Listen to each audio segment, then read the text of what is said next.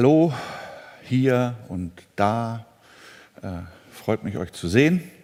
Und äh, mit Gottes Hilfe möchte ich euch etwas vom Wort Gottes weitergeben. Und deshalb bete ich.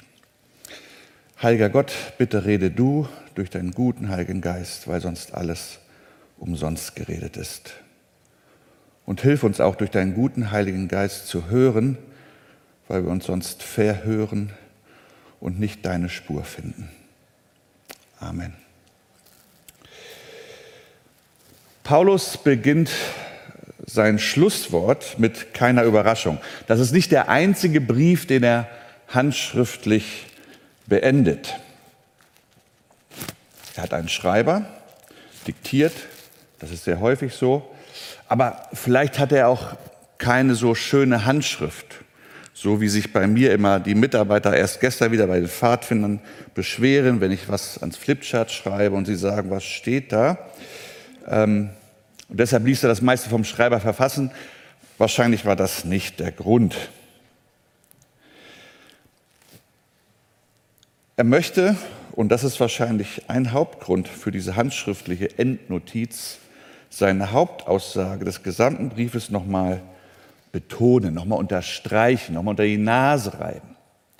Wir haben uns jetzt so viele Predigten damit beschäftigt.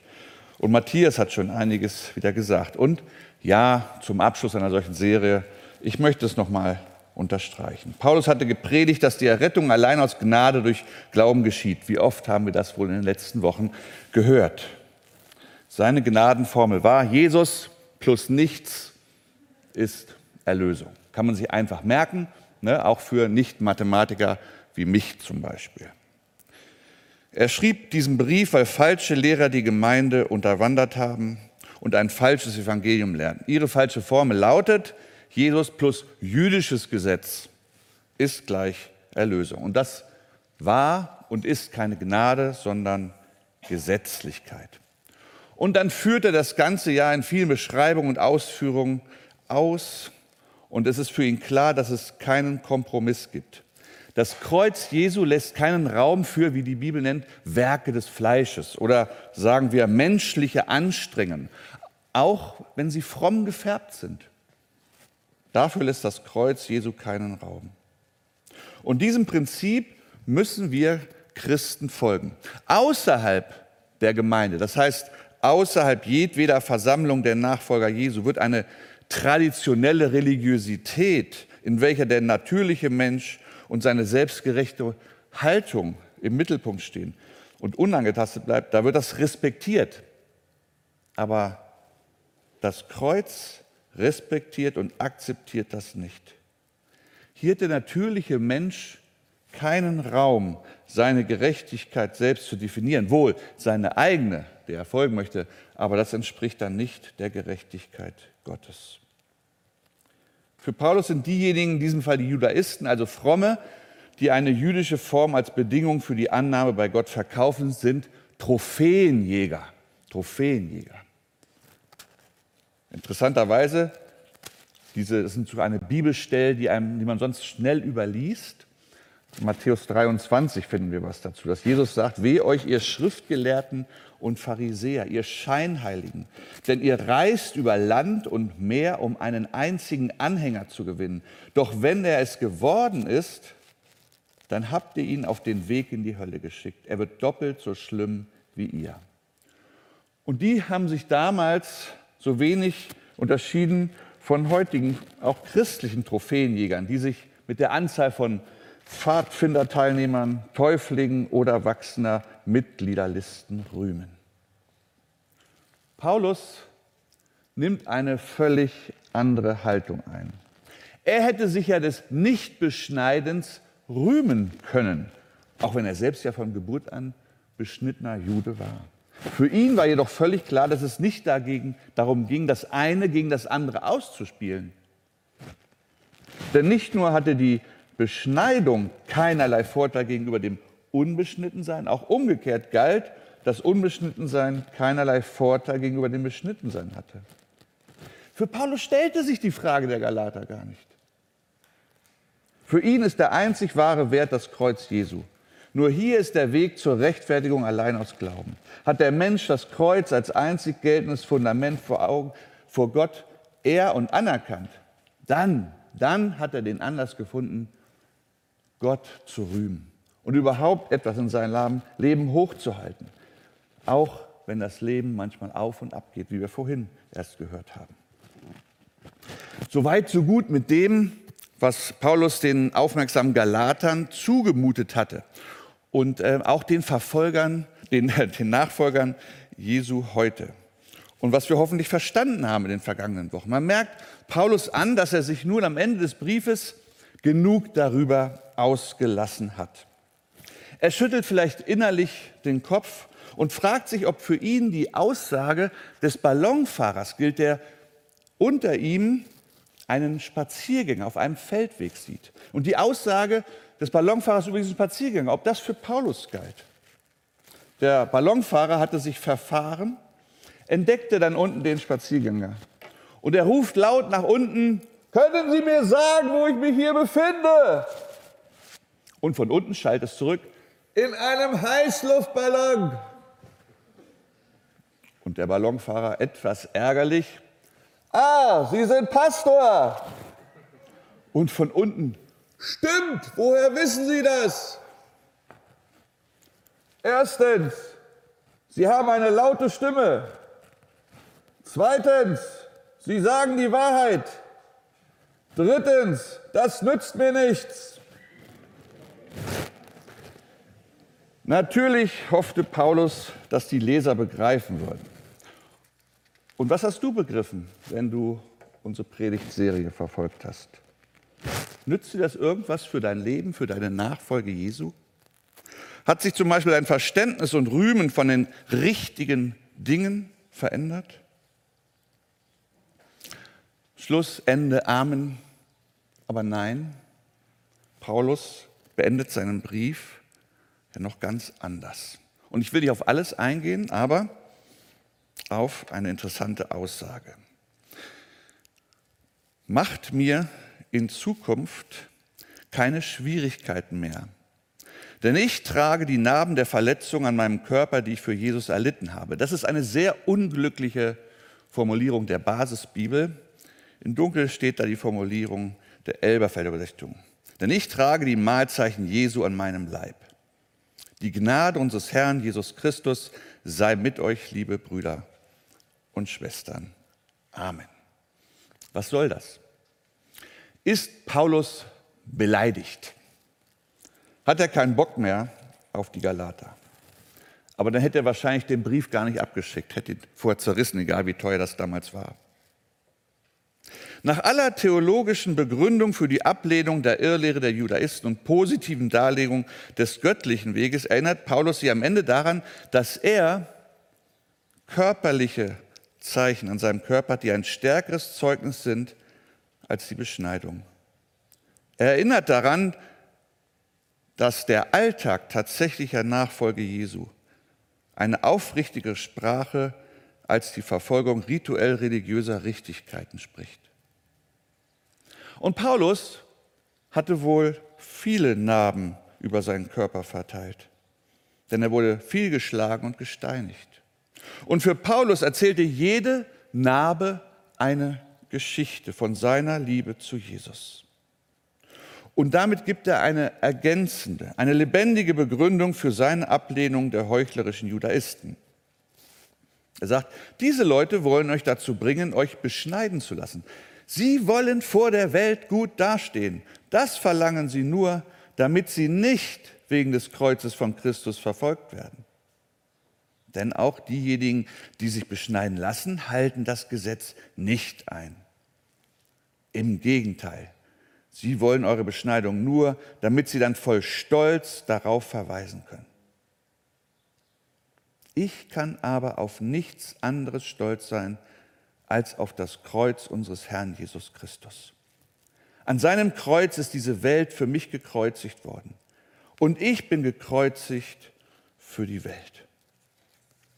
Ich trage an meinem Körper die Zeichen Jesu. Die Stigmata war das Wort, das er hier gebraucht. Seit Paulus diesen Brief geschrieben hat, hat das Wort Stigmata eine andere Bedeutung bekommen. Ursprünglich hatte es keine religiöse Bedeutung. Es war ein Wort, das verwendet wurde, um das zu beschreiben, was wir vielleicht für ein Brandzeichen halten, auf einer Kuh oder einem Pferd oder auch eine Tätowierung, ein dauerhaftes Abzeichen der Zugehörigkeit eben. Was können wir von den Narben des Paulus lernen? Das Erste. Narben erzählen die Geschichte unseres Schmerzes. Und es gibt wohl mindestens zwei Arten von Narben. Das sind die körperlichen Narben. Im Lauf der Jahre habe ich viele Menschen im Krankenhaus besucht, ihr vielleicht auch, zum Beispiel nach einer Operation. Und das ist eine unheimlich schmerzhafte Erfahrung und der Chirurg muss den Patienten verletzen, um ihm zu helfen, um ihn zu heilen. Und wenn du jemals eine größere Operation hattest, zum Beispiel wie mein Vater, eine Bypass-Operation, bei der der ganze Brustkorb geöffnet wird, dann wirst du diese oder eine ähnliche verräterische Narbe auf deiner Brust haben oder an einer anderen Stelle deines Körpers. Und jedes Mal, wenn du diese Narbe ansiehst, wirst du dich wahrscheinlich an die Schmerzen und das Unbehagen der Operation erinnern. Aber du musst auch erkennen, dass du wahrscheinlich wegen dieser bemerkenswerten Operation noch am Leben bist. Diese Narbe erzählt eine Geschichte deines Lebens.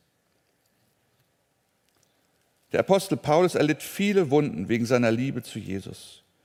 In Apostelgeschichte 14 erfahren wir, dass er von den Juden in Lystra so gehasst wurde, dass er vor die Stadt geschleppt und gesteinigt wurde. Steinigung war keine milde Strafe, Steinigung war eine Hinrichtung. Und eine Form dieser jüdischen Hinrichtungsform war, dass ein Mensch von, einer, von einem Vorsprung, die höher war als er selbst, gestoßen wurde und dann von den Henkern mit Steinen, die so groß waren, dass sie zwei Hände dafür brauchten, gesteinigt, zu Tode gesteinigt wurden. In Apostelgeschichte 14 scheint es, dass die Henker dachten, Paulus sei tot. Und sicherlich hat er Narben davon getragen für den Rest seines Lebens. Wie Paulus erzählt auch jede unserer Narbe eine Geschichte. Aber es gibt neben den körperlichen Narben ja auch emotionale Narben. Nicht alle Narben stammen von Chirurgen. Manchmal tragen wir die unsichtbaren Narben eines gebrochenen Herzens. Vielleicht gab es in deiner Vergangenheit eine Zeit, in der du einen großen Verlust erlebt oder eine Katastrophe überlebt hast. Oder du konntest dich aus einer schädlichen Beziehung befreien. Soldaten kehren vielleicht ohne sichtbare Wunden zurück, haben aber dennoch mit den Schmerzen des posttraumatischen Stresses zu kämpfen. Und emotionale Wunden sind genauso real und wirklich wie blutende Wunden. Der klinische Psychologe Dr. Malz sagt, jedes verletzende Wort, das von jemandem gesagt wird, zu dem man aufschaut, jede demütigende Episode, jeder Fehler, den man am liebsten einfach vergessen würde, neigt dazu, sich in unserer Erinnerung festzuklammern. Wenn Sie ständig an diese vergangenen Erlebnisse denken, sie immer wieder in lebhaften Details durchleben, bis zu dem Punkt, an dem Sie tatsächlich anfangen, die gleichen Gefühle wie früher zu empfinden, das kann zu anhaltend emotional schmerzenden Narben führen.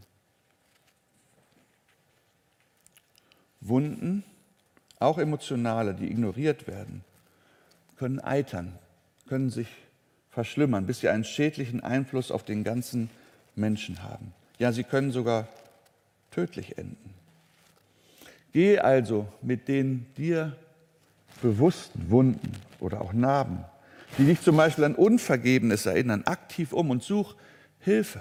Such Hilfe, zum Beispiel bei einem Seelsorger oder einem Therapeuten. Narben können Zeichen unserer Hingabe sein. Ein Autor schreibt über Paulus. Schauen Sie sich dieses leichenhafte Antlitz an, diesen vernarbten Körper, diese gebeugte Gestalt eines Mannes, der durch Hunger gezüchtigt, durch Fasten niedergehalten und mit der Peitsche von Gewalttätigen zerfetzt wurde. Diesen kleinen Körper, der in Lystra brutal gesteinigt wurde, diese Haut, die 36 Stunden lang im Mittelmeer eingelegt wurde, sehen Sie schließlich die Schiffbrüche, Schläge mit Ruten, Gefängnisaufenthalte und so weiter. Aber am Ende der Liste steht, was Paulus selbst darüber empfindet. In Römer 8, Vers 18 können wir das nachlesen. Da schreibt er, ich bin überzeugt, das Leid, das wir gegenwärtig erleben, steht in keinem Verhältnis zu der Herrlichkeit, die uns erwartet. Gott wird sie an uns offenbar machen. Ich bin überzeugt, das Leid, das wir gegenwärtig erleben, steht in keinem Verhältnis zu der Herrlichkeit, die uns erwartet. Gott wird sie an uns offenbar machen. Solche Narben können Zeichen sein. Zeichen zum Beispiel des Besitzes, wie sie ein Sklave damals hatte. Oft wurden sie mit einem heißen Eisen gebrandmarkt, um den Besitzer zu identifizieren. Paulus bezeichnete sich immer wieder als Sklave von Jesus Christus. Er betrachtete die Narben an seinem Körper als Zeichen, dass er ein Eigentum Jesu war. Er gehörte zu Jesus Christus. Paulus hatte die buchstäblichen Narben an seinem Körper, die ihn als Eigentum von Jesus kennzeichnen. Wir haben keine sichtbaren Brandzeichen, vermutlich. Aber können die Leute an dir erkennen, dass du zu Jesus gehörst, dass du sein Eigentum bist? Solche Narben können Zeichen der Treue sein, wie sie manche Soldaten damals hatten. Sie bekamen in der Antike manchmal eine Tätowierung oder ein Brandzeichen, das sie mit ihrer Armee identifizierte. Alexander der Große erobert ja einen Großteil der bekannten, damals bekannten Welt, bevor er mit 32 starb. Es heißt, er weinte, weil es keine Königreiche mehr zu erobern gab. Das Besondere aber und was ihn groß machte, war die Loyalität und Treue seiner Soldaten. Jedes Mitglied, zumindest seiner Urtruppe, seiner Armee, war Alexander treu ergeben, sodass sie ein Stigmata trugen. Sie hatten den griechischen Buchstaben Alpha für Alexander auf ihre Hand eingebrannt oder tätowiert. Freiwillig. Sie waren das erste A-Team, falls sich jemand hier an diese TV-Serie erinnert. Dieses Zeichen war ihre Art zu sagen, ich schwöre meinem General meine Loyalität, meine Treue. Paulus schreibt meinen jungen Timotheus, ertrage mit uns die Mühsal wie ein guter Soldat Christi Jesu. Als Soldaten des Kreuzes werden wir die ein oder andere Art der Verfolgung erleiden, die ein oder andere Narbe bekommen. In den Geschichten über König Artus und seine Tafelrunde kann man lesen, dass in der Hitze des Gefechts die tapfersten Krieger ihren König umgaben. Der sollte ja gefangen oder getötet werden von den Feinden. Deshalb war der Angriff der Feinde dort besonders stark sehr oft. Die Ritter, die dem König am nächsten standen, trugen die meisten Kampfnarben davon. Sie zeigten sie voller Stolz als Beweis für ihre Liebe zu ihrem König. Andere Krieger waren zu ängstlich, Narben zu riskieren. Diese mächtigen Krieger hatten nicht den Mut, in der Hitze der Schlacht neben dem König zu stehen. Wenn wir als Christen in der Nähe unseres Königs, der Könige und des Herrn der Herren stehen, ist es wahrscheinlich, dass wir einige Kampfnarben haben werden. Hast du vielleicht welche, die von deiner Treue zu Jesus zeugen? Paulus betrachtete seine Stigmata als Zeichen seiner Treue zu seinem König. Und dann können solche Zeichen auch, solche Narben auch Zeichen der Identität, meiner Zugehörigkeit und auch der Identität des Erlösers, des Urgrundes sozusagen für diese Narben sein. Paulus sagt, er trage an seinem Körper die Zeichen Jesu. Wie gesagt, die Basisbibel ist leider hier etwas ungenau. Narben der Verletzungen an meinem Körper, die ich für Jesus erlitten habe. Seine Betonung ist aber, dass er die Narben Jesu, die Zeichen Jesu an sich trägt. Warum hat er das so geschrieben und nicht, nicht geschrieben die Zeichen der Strafe, die Jesus getragen hat? Ich glaube, er wollte damit andeuten, dass die Wunden an seinem Körper ihn an das erinnerten und in die Nähe der Erfahrung Jesu brachten, die dieser für Paulus und für uns erduldete. Römische Soldaten verstümmelten den Rücken Jesu. Und ich vermute, dass Paulus jedes Mal, wenn er ausgepeitscht wurde, daran dachte. In Philippa 3 drückt er das einmal so aus als sein Lebensziel. Er schrieb, ich möchte Christus erkennen und die Kraft seiner Auferstehung. Wer möchte das nicht von uns Christen? Da würden wir vielleicht selbst als starre Deutsche schnell den Arm heben und Amen Halleluja rufen. Aber er schreibt weiter, an seinem Leiden möchte ich teilhaben, bis dahin, dass ich ihm im Tod gleich werde. Wie viele von uns wollen an seinen Leiden teilhaben? Wir haben ein solch verfremdetes Verständnis vom Leben mit Jesus, dass das Leiden um seinetwillen keinen erstrebenswerten Raum einnimmt. Alles muss höher, weiter, gesünder, besser, reicher werden. So oft auch bei uns Christen. Hast du gelitten um Jesu willen? In Deutschland, in Europa dieser Tage erleben wir wohl keine Verfolgung von gläubigen Christen. Aber für eine mittelfristige Zukunft möchte ich das nicht ausschließen. Vielleicht ist dein Name um Jesu Willen vor anderen mit einem Stigma behaftet. Was ist ein Stigma? Wie wird das vielleicht ein bisschen definiert und hilft uns? Verbrecher oder Verräter wurden früher oft gebrandmarkt, damit die Öffentlichkeit sie meidet. Hier ist Stigma ein Synonym für ein Schandmal. In der Soziologie definiert sich Stigma als ein physisches, also körperliches, psychisches und so, oder soziales Merkmal, durch das die betroffene Person sich negativ von der Gesellschaft unterscheidet und von dieser deswegen ausgeschlossen wird. Hier ist anzumerken, dass dieses Merkmal nicht an sich negativ ist, sondern die allgemein angenommene Definition davon. Wenn du also als Christ auftrittst, sei nicht überrascht, wenn unsere Gesellschaft dich stigmatisiert. Denn so erging es Jesus auch. Und er hat vorausgesagt, dass es uns auch so gehen kann, wenn wir ernst mit ihm machen. Vielleicht nur, weil du noch für die Ehe zwischen Mann und Frau eintrittst. Weil du dich gegen einen unbedachten Umgang mit Abtreibung einsetzt. Weil du sonntags zum Gottesdienst gehst. Oder weil du deinem Chef sagst, dass du nicht für ihn liegen, lügen wirst. Jemand fragte mal sehr provokant, wenn du ins Gefängnis kommen würdest, weil du Christ bist, würden die Ankläger ausreichend Beweise und Indizien dafür finden, dass du Christ bist, um dich überführen zu können.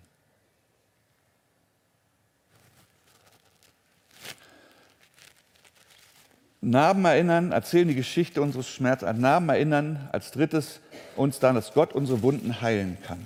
Eine Narbe kann eine echt gute Sache sein, denn eigentlich erinnert sie uns an eine Wunde, die geheilt ist. Wenn ich meine Augenbraue abrasieren würde, würde ich eine alte Narbe bei mir entdecken können.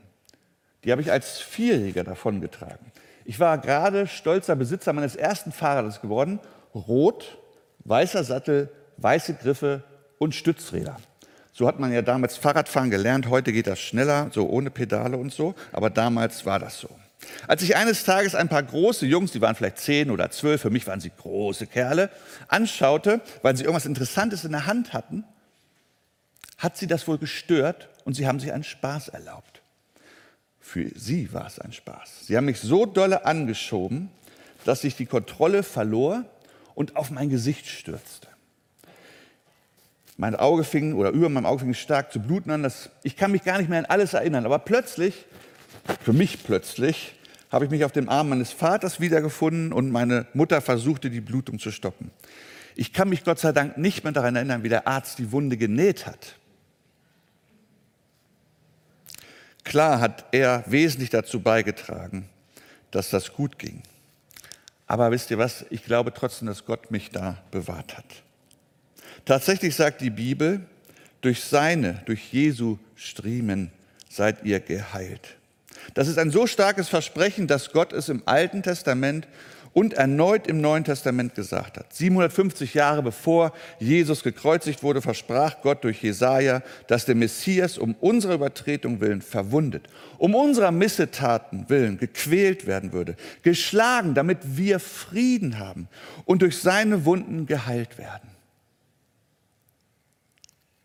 Um deiner Missetat willen verwundet um deiner Missetaten willen gequält, für deinen Frieden geschlagen. Für deine Heilung hat er Wunden und Narben empfangen.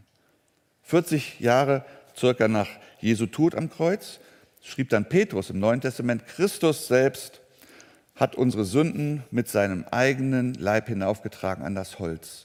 Dadurch sind wir für die Sünde tot und können für die Gerechtigkeit leben. Durch seine Wunden seid ihr geheilt worden.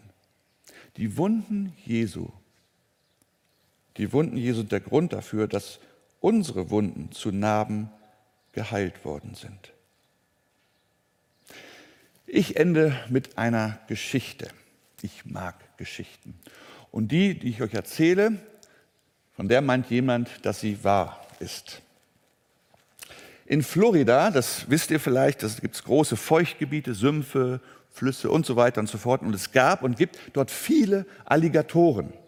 Und es gibt dort immer wieder Berichte von Unfällen, Übergriffen von Alligatoren auf Haustiere oder auch Menschen. Eines Tages wurde ein kleiner Junge von einem Alligator angegriffen. Und als der Alligator versuchte, den Jungen ins Wasser zu zerren, schrie er natürlich wie am Spieß. Die Mutter hörte das, dieses verzweifelte Schreien. Sie stürzte herbei und hielt ihren Jungen an den Armen fest. Und sie schrie auch wie am Spieß um Hilfe. Und die Mutter und der Alligator lieferten sich ein Tauziehen um das Leben des Sohnes. Die Mutter weigerte sich loszulassen. Glücklicherweise hörte das jemand, der in der Nähe war und ein Gewehr hatte. Er schoss auf den Alligator, sodass dieser den Jungen losließ. Dessen Beine waren schrecklich verletzt und er verbrachte viele Wochen im Krankenhaus. Und während er dort war, kam ein Zeitungsreporter und wollte ihn interviewen. Er bat darum, dass der Junge ihm doch mal seine Narben an den Beinen zeigen würde. Und der Junge zeigte sie ihm. Und dann sagte der Junge, ich habe auch ein paar tolle Narben an meinem Arm. Möchtest du sie sehen? Das sind die Narben von den Fingernägeln meiner Mutter, die mich nicht losgelassen hat. Das ist ein martialisches, ein etwas brutales Bild vielleicht das der eine oder andere für manipulieren und übertrieben hält. Aber es macht die Dringlichkeit des Ringens Paulus um die Christen im damaligen Galatien und uns im Deutschland des 21. Jahrhunderts deutlich. Das ist es, was uns passiert ist. Und wenn wir nicht aufpassen, immer wieder passiert. Der Gegenspieler Gottes, ein brutales, geistliches, aber reales Monster, will uns in den Abgrund ziehen. Zum Beispiel durch eine Jesus-und-Theologie. Aber im göttlichen Tauziehen unsere Seelen hielten und halten die von Nägeln durchbohrten Hände des Mannes von Golgatha, alle, die ihm vertrauen wollen. Sie halten ihn fest und lassen dich und mich nicht los. Nur diese Hände haben uns gerettet. Nur sie sind dazu in der Lage, uns zu halten. Nichts und niemand sonst kann uns halten. Und schon gar nicht wir selbst. Wie Paulus müssen wir als Menschen, als Christen zur Einsicht kommen, dass wir uns letztlich nur Christus und seines Kreuzes rühmen können, wenn es um unsere Rettung und geheilte Beziehung zu unser aller Vater im Himmel geht. Klar, du hast Namen, die haben wir alle. Wie der Junge, ungewollt, aber nicht immer unverschuldet. Sicherlich hast du Schmerzen die haben wir alle. Wie der Junge, der vielleicht sein Leben lang damit zu kämpfen hatte.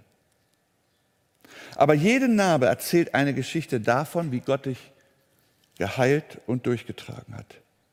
Wie die auf den, Namen, auf den Armen des kleinen Jungen von derjenigen, die ihn gerettet hat. Diese starken Hände, die dich halten, sind die nagelvernarbten Hände Jesu. Und diese Narben erzählen die allergrößte Geschichte der Gnade Gottes für uns Menschen. Erinnere dich, wenn du auf deinen Narben schaust, an deine Narben denkst. Jesus hält dich und keiner kann dich aus seiner Hand reißen. Amen.